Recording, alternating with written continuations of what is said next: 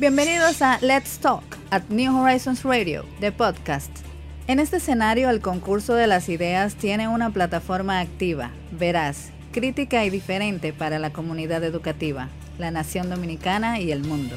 New Horizons Radio apuesta a generar ese espacio de aprendizaje innovador que sirva de complemento para todos los proyectos que exhibe nuestra inmensa familia educativa. Quédate conectado.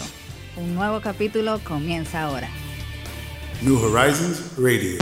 En el día de hoy tenemos con nosotros a Clarisa Guerrero, que todo el mundo la conoce, psicóloga, directora del área de primaria, primero a cuarto de primaria ya en New Horizons. Clarisa, ¿estás ahí en la línea? Buenas, buenos días, sí, estoy aquí. ¿Cómo están? Caramba, tantos días sin verte, ya esto se, se torna extraño. Así es, un abrazo a todos. Eh, parece que perdimos a Ana por un momento. Sí. No sé qué le está sucediendo a ella, pero no, se escucha. Clarisa, eh, tú que has estado manejando tanto estos temas de la enseñanza digital en estos días, eh, en el día de ayer estuvimos hablando con un economista y obviamente para mucha gente eh, lo que está sucediendo parecería, o sea, es, importante recordarle a la nación dominicana que apenas tenemos 12 días de resguardo. que la gente eh, eh, parecería ya una, una eternidad, ¿no? Eh, parece mucho, mucho, mucho tiempo. Sin embargo, tenemos 12 días de resguardo y yo creo que las familias en general, todas hemos tenido que aprender cómo lidiar con esta situación y nuestros hijos a cambiar su rutina de trabajo. Yo creo que en ese sentido ahí tú tendrías muchas cosas que, contarnos, porque los niveles de estrés en los hogares están llegando a, se, tornan altos y sobre todo cómo disciplinar a nuestros hijos para que ellos se levanten temprano, sigan entendiendo que tienen que hacer su trabajo, que tienen una clase, que la profesora le está esperando, que se tienen que sincronizar, etcétera, etcétera, etcétera. Cuéntanos un poco la experiencia de New Horizons, cómo han sido estas primeras, estos primeros 12 días y qué, qué podemos nosotros esperar de aquí a, a futuro, porque probablemente va a ser muy difícil luego de la Semana Santa, de la semana entrante, nosotros reiniciar de manera plena las clases la semana posterior. Así es. Mire, señor Garrido, eh, un saludo a toda la audiencia. Gracias por estar con nosotros. Realmente ha sido un inicio fuerte, pero lo hemos logrado, lo estamos logrando. Es importante que eso es lo primero que las familias tengan en su cabeza. O sea, cada vez que pasa una semana, lo seguimos logrando y cada vez yo creo que adaptándonos un poquito más a esta nueva realidad. Esto lo que nos dejó en evidencia es que la tecnología no solo es necesaria, es primordial. O sea, ya no es una cuestión de que si yo quiero implementar tecnología o no en la educación. Gracias a Dios, New Horizons sabe esto hace mucho tiempo, pero hay muchos colegios que les ha costado sobremanera poder darse cuenta y esto fue como un choque de realidad para todos. Ya entrando en materia en lo que es específicamente las rutinas de la casa, eh, pues como fue algo impuesto, digamos, o sea, de la noche a la mañana, todos nos quedamos en casa, los chicos no van al colegio, e iniciamos con algunos padres en sus trabajos, otros eh, ya de manera remota, fue realmente algo abrupto al principio. Ahora, ya que sabemos qué es lo que hay, como usted dice, tenemos 12 días en casa, es muy importante que los papás se hagan un horario, un calendario. Para nosotros está siendo mucho más traumático como cultura, porque somos una cultura de recibir mucha ayuda. Las personas que tienen la posibilidad reciben ayuda en la casa, los hijos no están acostumbrados a hacer los quehaceres del día a día y evidentemente hay un arduo eh, nivel de trabajo de parte de los padres para poder mantener la vida. Sin embargo, ahora tenemos que hacer todo eso, todos juntos, al mismo tiempo, en un mismo espacio y genera estrés. Si los padres no se hacen un horario físico que los niños puedan ver, que ellos puedan darse cuenta, a esta hora me toca tal hora, a esta otra hora me toca tal cosa, va a ser más cuesta arriba. Hay niños que por su personalidad son dirigido, se estresan un poquito más y lo hacen solos, pero eso no es lo esperado ni es lo normal en los niños. Los papás tienen que hacerse un horario, claro, un horario más o menos flexible porque sabemos que van a haber imprevistos en el camino. Tampoco podemos tener como expectativa que los chicos se van a levantar a las 6 de la mañana como lo hacían en su rutina diaria pero sí podemos poner un horario de que ya, dependiendo a qué hora empiecen sus clases, por lo menos una hora antes, para que el cerebro diga, estoy despierto, ellos puedan despertarse, desayunar y empezar su rutina. Usted preguntaba cómo los padres disciplinan. Pues lamentablemente con constancia es la única forma en que los padres tienen que disciplinar, porque ahora mismo lo que ahora que se va a evidenciar, digamos, la realidad de la autoridad en la casa con papá y mamá, porque ellos no van a tener ninguna otra ayuda, ninguna otra maestra que le diga, venga, siéntese, haga, haga su trabajo. Ahora es el momento de que los chicos entiendan lo que significa para ellos su responsabilidad y su independencia y que los papás puedan también enseñarles a ellos que la palabra de papá y mamá tiene valor, no solo porque a veces vemos que los papás utilizan eso, como que mira, la maestra dijo, tu maestra te mandó, lo cual no es adecuado porque la maestra se convierte en el cuco. Este es el momento ideal.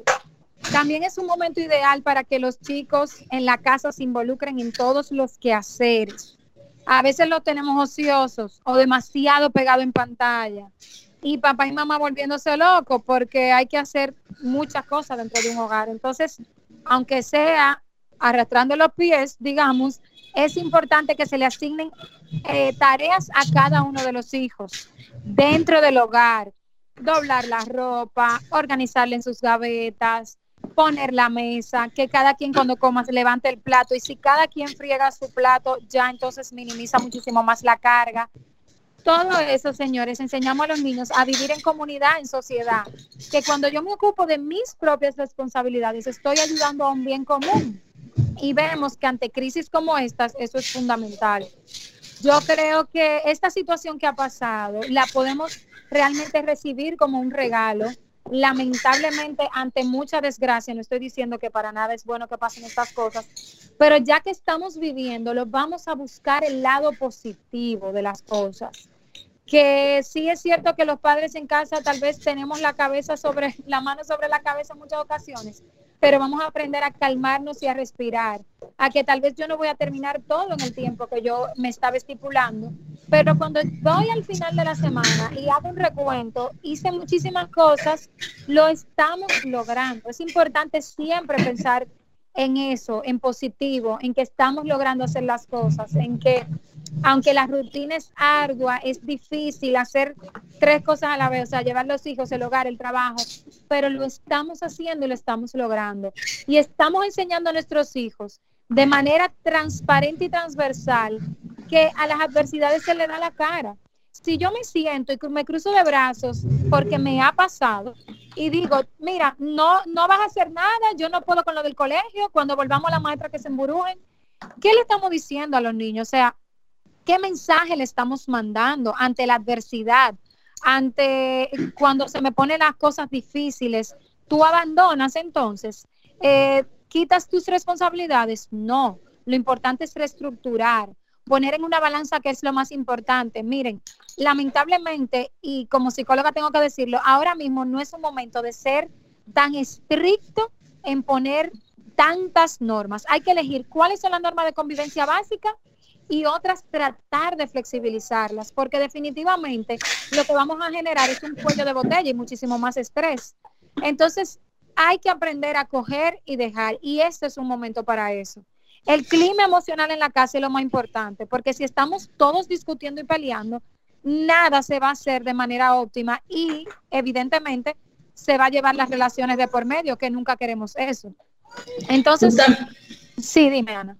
Yo justamente quería tocar ese punto del tema del clima dentro del hogar, porque eh, estamos viviendo eh, una época sin igual y justamente hay niños que se sientan con mamá y papá y ven las noticias o simplemente cuestionan por qué estamos tanto tiempo en casa o por qué no puedo salir y demás. Y eso crea cierta ansiedad, ¿no? Que puede, ¿cómo entonces nosotros manejamos estas, este tipo de información o de sobreinformación de cara a que no sea un impacto estrictamente negativo en las emociones de nuestros hijos?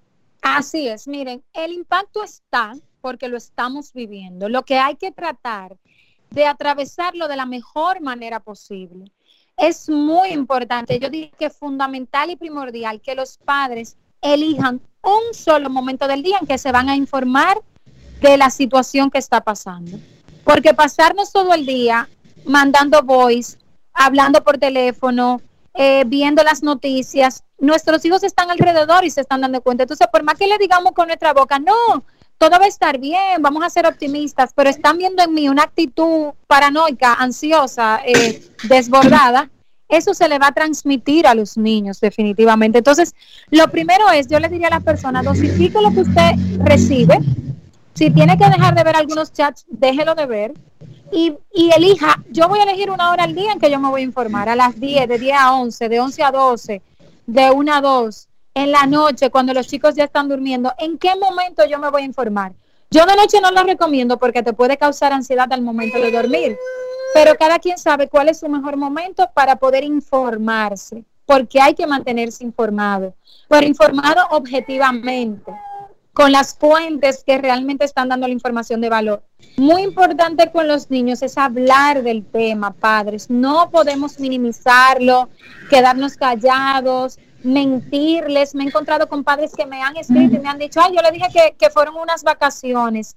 No, por favor. Es importante, es muy importante decirle la realidad. A los chicos que son más pequeñitos les puede resultar muchísimo leer historias o escribir en la familia una, una historia, hacer una historia. Si no escriben todavía, puede ser dramatizada o hablada acerca de lo que está pasando y todos los días le agregamos un capítulo a la historia es como yo me siento hoy, qué cosas nuevas he aprendido.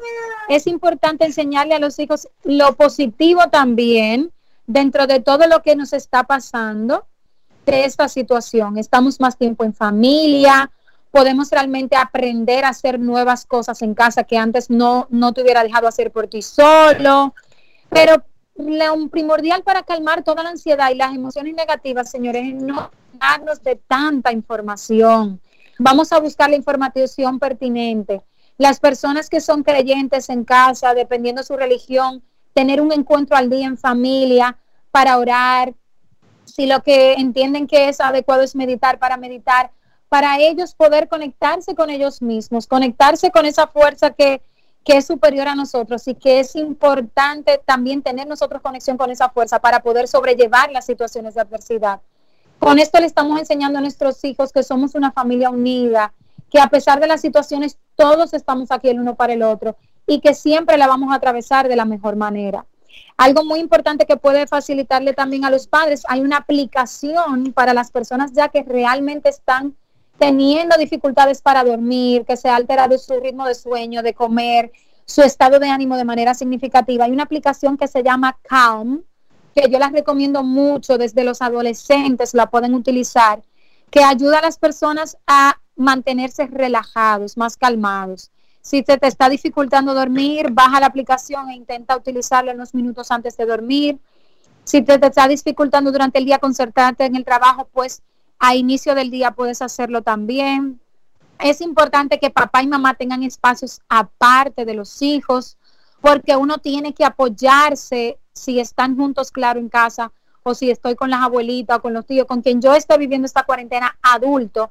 Es importante buscar esa red de apoyo dentro del hogar y si soy un papá que pues vive solo con mis hijos, conectar con personas fuera, amigos, personas de trabajo que me apoyen, que podamos conversar como adultos, tener la conversación abierta de cuáles son mis miedos, cuáles son las cosas por las cuales yo ahora mismo tengo que velar y poder drenar a través de una red de apoyo. Esa parte es sumamente importante y fundamental. Mantenernos centrados, conectados, buscar un momento de ocio en la familia. No todo debe ser trabajo, asignaciones y discutir Vamos a buscar juegos de mesa, vamos a buscar series para ver en conjunto cuando son chicos más grandes.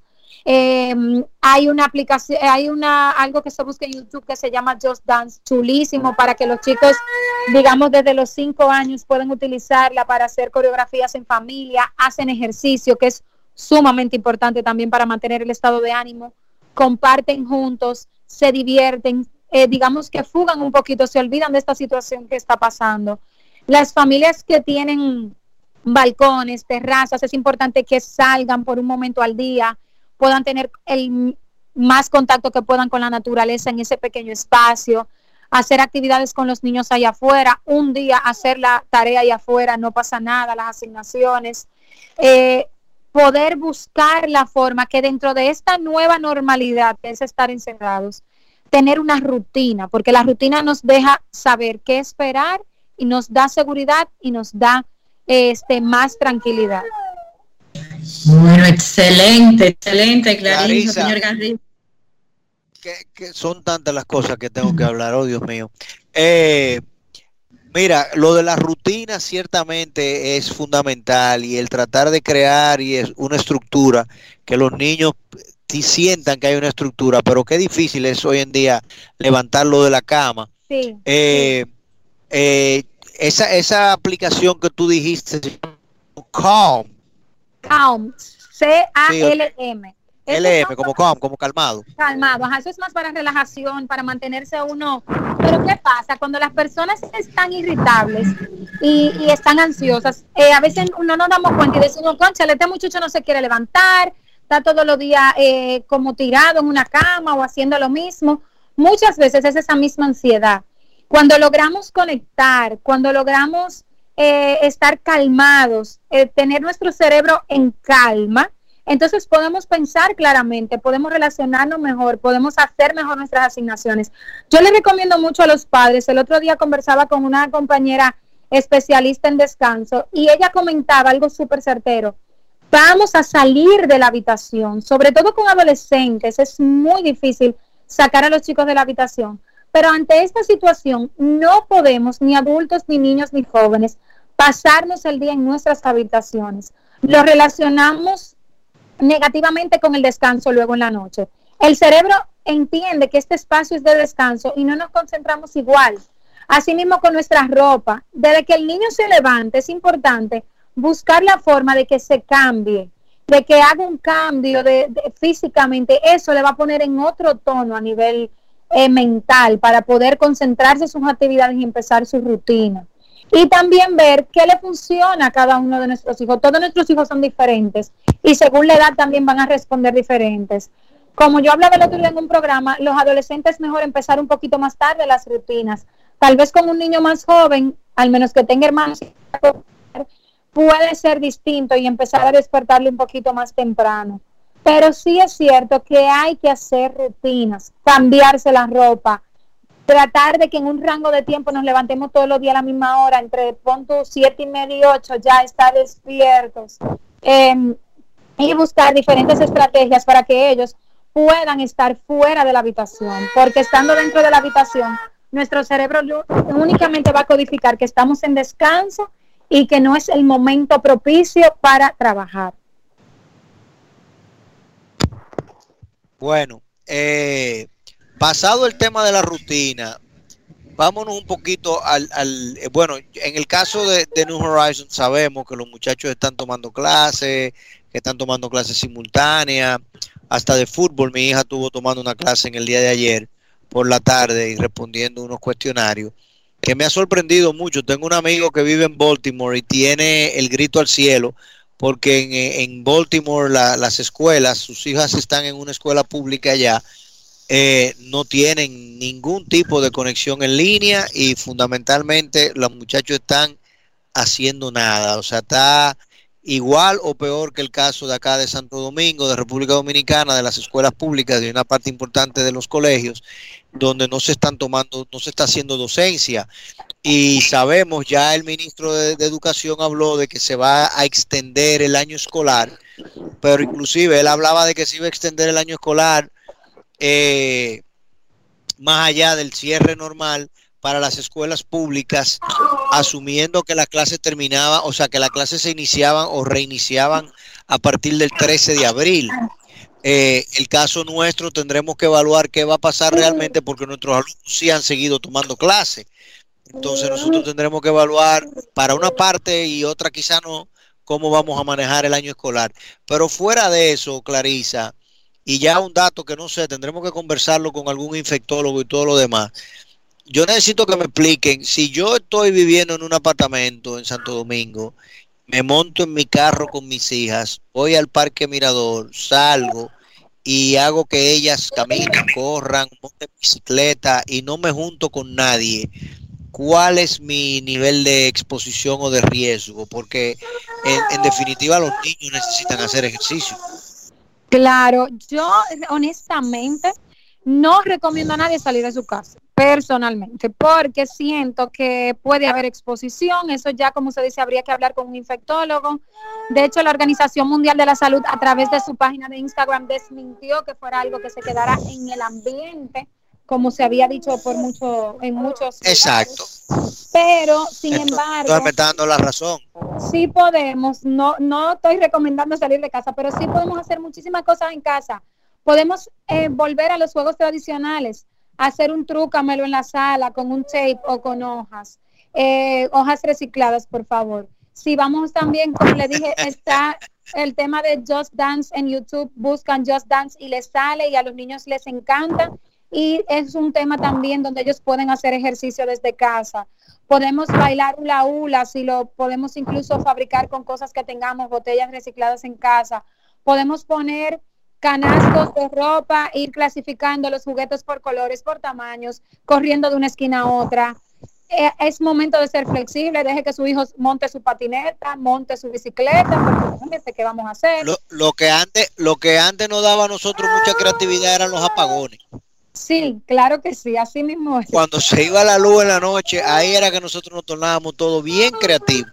Entonces ahí es que digo que hay cosas positivas que podemos sacar de todo esto, porque definitivamente nuestros hijos estaban viviendo tal vez en una burbuja, en una irrealidad, y esto les simplemente le va a enseñar a ellos a sacar mayores estrategias debajo de la manga cuando se enfrenten a una adversidad. Pero va a depender de cómo papá y mamá se lo vendan, eso es muy importante.